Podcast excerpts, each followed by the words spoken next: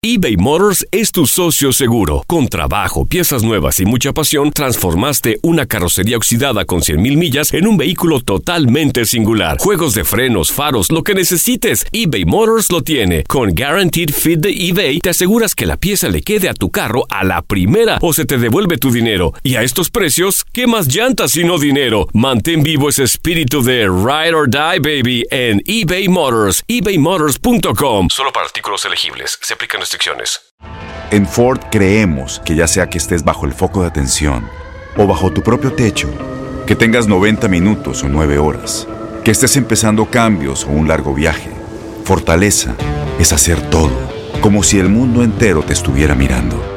Presentamos la nueva Ford F150 2024. Fuerza así de inteligente solo puede ser F150. Construida con orgullo Ford.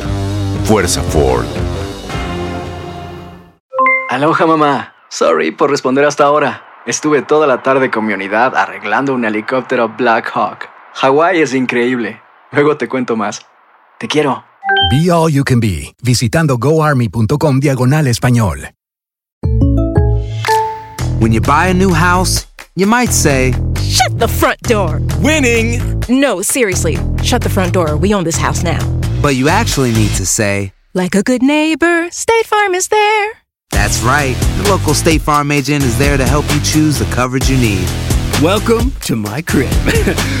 no one says that anymore, but I don't care.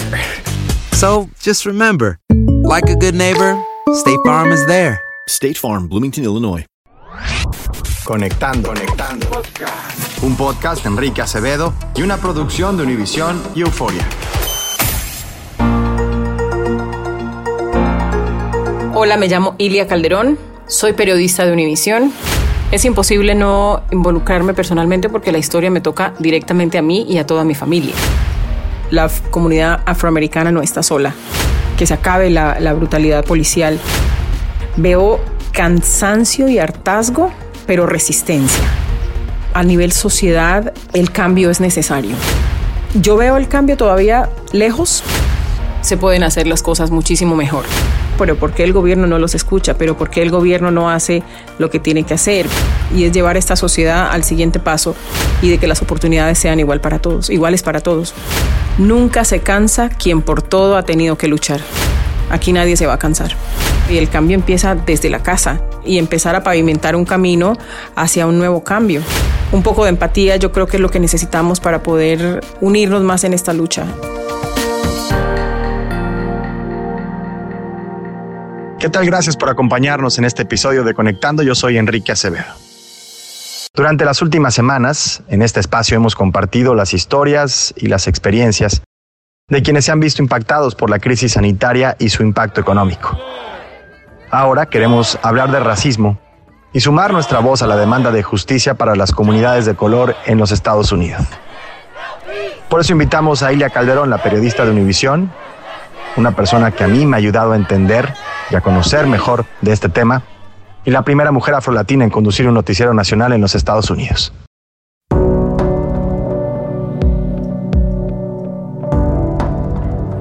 Hola, me llamo Ilia Calderón, soy periodista de Univisión, vivo en Miami. Bueno, Ilia, gracias primero que nada por acompañarnos en Conectando. Y lo que te quiero preguntar, bueno, te quiero preguntar muchísimas cosas, pero quiero empezar por el sentimiento, la reacción que has tenido a lo que ha ocurrido en las últimas dos semanas. ¿Cómo no involucrarte personalmente en una historia así? Es imposible no involucrarme personalmente porque la historia me toca directamente a mí y a toda mi familia. La discriminación no es ajena a nosotros, la hemos vivido como la han vivido todas las personas de la raza negra, no solamente en los Estados Unidos, sino en nuestros países en América Latina y en el mundo entero. Entonces, me toca, me toca mucho, me sensibiliza mucho me llena también de un poquito de esperanza ver que todavía estamos en un país en el que la gente se puede movilizar, de la gente se quiere movilizar, que la gente quiere salir a, luchar por los derechos. Y me da también tranquilidad saber que a esta lucha, en esta lucha, la comunidad afroamericana no está sola. Hemos visto en las calles marchando jóvenes de todas las razas, de todas las religiones, de todos los países, de todos los idiomas.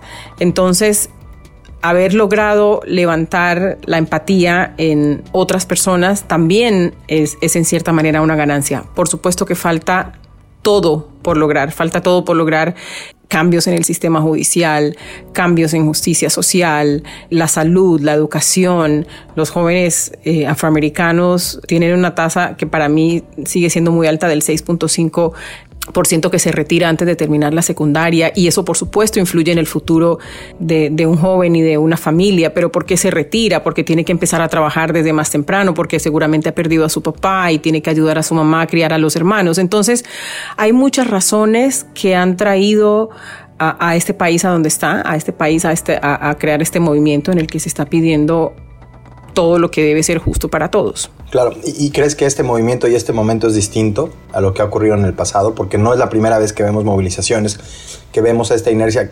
Si crees que es distinto, ¿qué te parece distinto? Yo veo una sensación distinta. Yo veo una sensación de esta vez la gente no se va a cansar hasta lograr la justicia que están pidiendo, la justicia social, la justicia racial, la, que se acabe la, brutalidad policial, que no sigan matando a, las, a, la, a la población afroamericana. Veo cansancio y hartazgo, pero resistencia. Yo pienso que esa es la palabra. Veo resistencia. Siento que la gente va a resistir hasta que, hasta que se pueda lograr un cambio.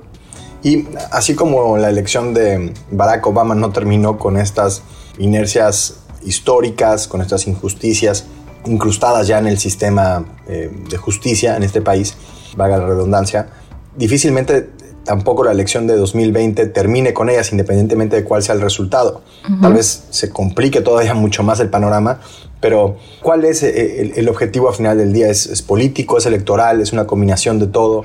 Yo, yo pienso que es una combinación de todo. Eh, por supuesto que en las urnas siempre se marcan los grandes cambios de las sociedades, pero yo pienso también, Enrique, que a nivel sociedad el cambio es necesario.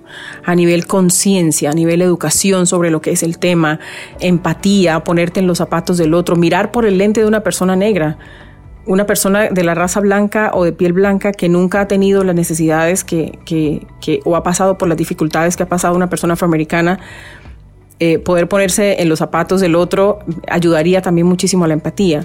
Entonces, yo veo el cambio todavía lejos y es difícil ir logrando ciertos avances, pero veo el cambio, veo el cambio lejos. Otro componente que me parece importante es la voz de periodistas eh, de la comunidad negra, ¿no? que representan a esta comunidad y que entienden perfectamente bien las sensibilidades de, de este tema.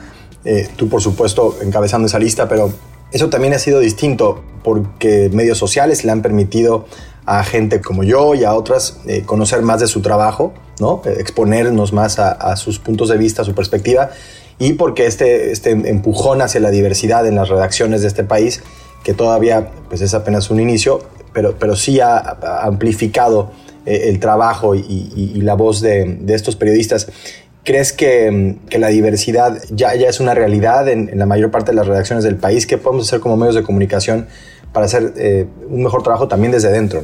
Siempre las cosas pueden estar mejor y, y siempre puede haber equipos más diversos. Eh, en todas las industrias.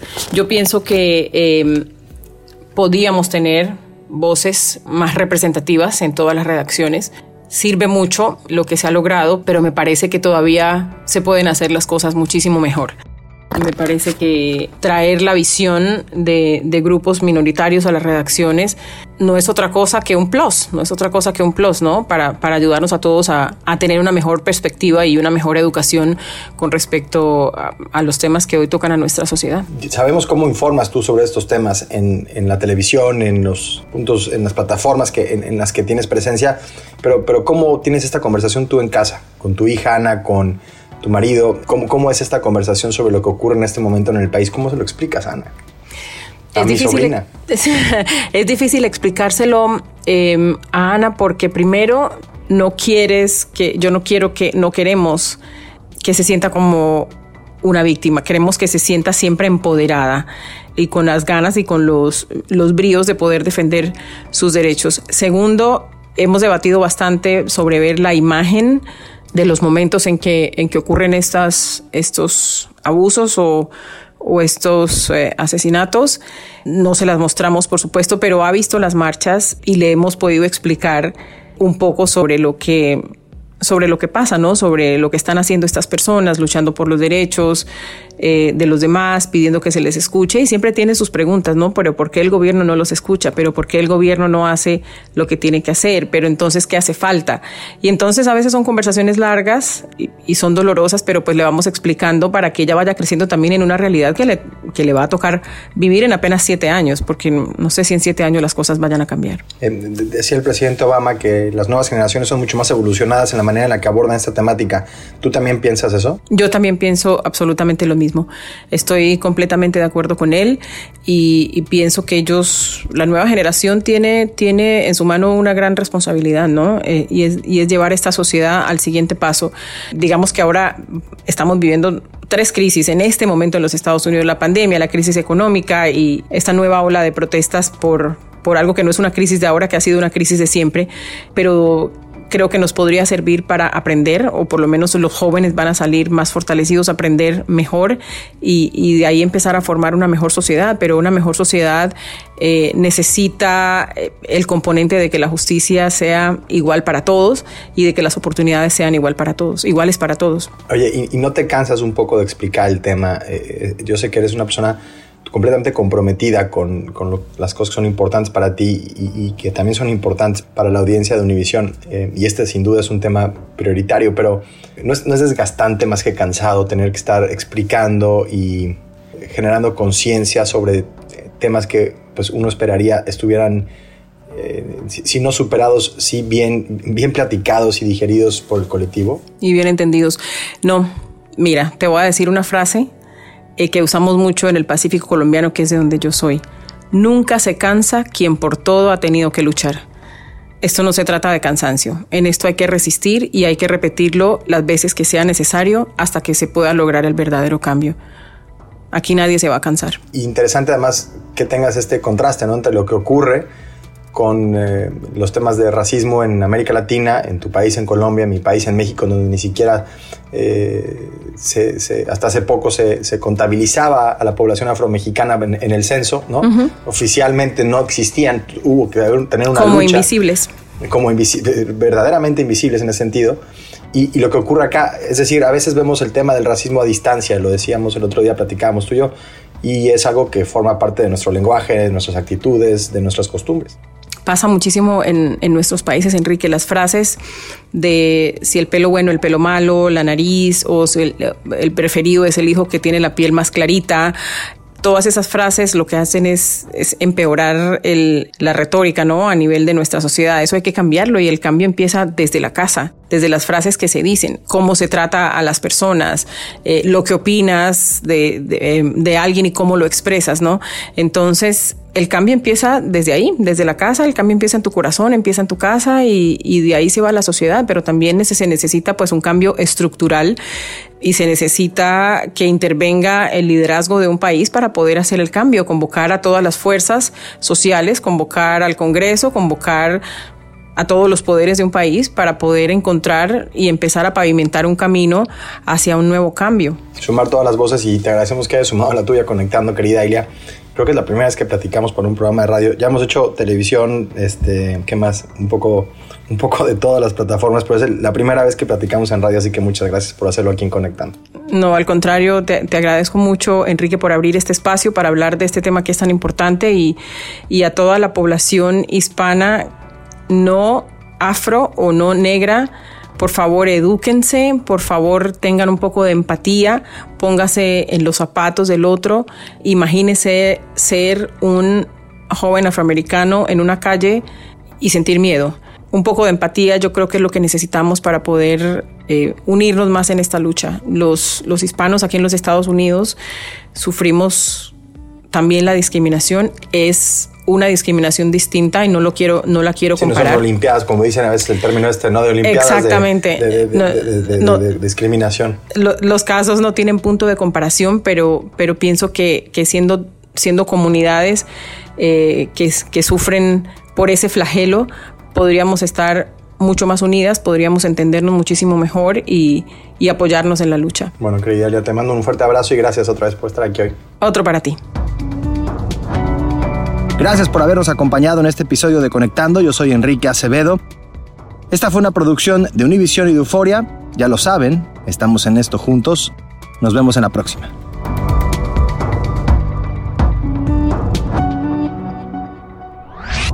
Conectando, conectando. Un podcast de Enrique Acevedo y una producción de Univision y Euforia. Aloha mamá. Sorry por responder hasta ahora. Estuve toda la tarde con mi unidad arreglando un helicóptero Black Hawk. Hawái es increíble. Luego te cuento más. Te quiero. Be All You Can Be, visitando goarmy.com diagonal español. Boost Mobile tiene una gran oferta para que aproveches tu reembolso de impuestos al máximo y te mantengas conectado. Al cambiarte a Boost, recibe un 50% de descuento en tu primer mes de datos ilimitados. O, con un plan ilimitado de 40 dólares, llévate un Samsung Galaxy A15 5G por $39.99. Obtén los mejores teléfonos en las redes 5G más grandes del país. Con Boost Mobile, cambiarse es fácil. Solo visita boostmobile.com. Boost Mobile, sin miedo al éxito. Para clientes nuevos y solamente en línea, requiere AroPay. 50% de descuento en el primer mes requiere un plan de 25 dólares al mes. Aplican otras restricciones. Visita boostmobile.com para detalles. Corran la voz, porque la venta para amigos y familiares de JCPenney está de vuelta. Y esta semana tenemos un cupón de 30% extra para que prepares a tu familia y hogar esta Pascua. Estos son ahorros adicionales por encima de nuestros precios bajos. Además, comparte el cupón con quien tú quieras, porque siempre es mejor cuando ahorramos juntos. JCPenney, tallas y estilos para todos. Oferta válida del 11 al 17 de marzo. Aplican exclusiones. Detalles en la tienda jcp.com. Este abril te invitamos a nuestra feria virtual Univisión Contigo rumbo a la universidad. Conéctate virtualmente con representantes de colegios y universidades en la costa este, desde Nueva York a Florida. Aprende sobre ayuda financiera, becas y otros recursos para continuar tu educación. Regístrate para asistir y para la oportunidad de ganar una tableta. Te esperamos en Univisión Contigo rumbo a la universidad del 3 al 9 de abril. Regístrate ya en univision.com diagonal universidad.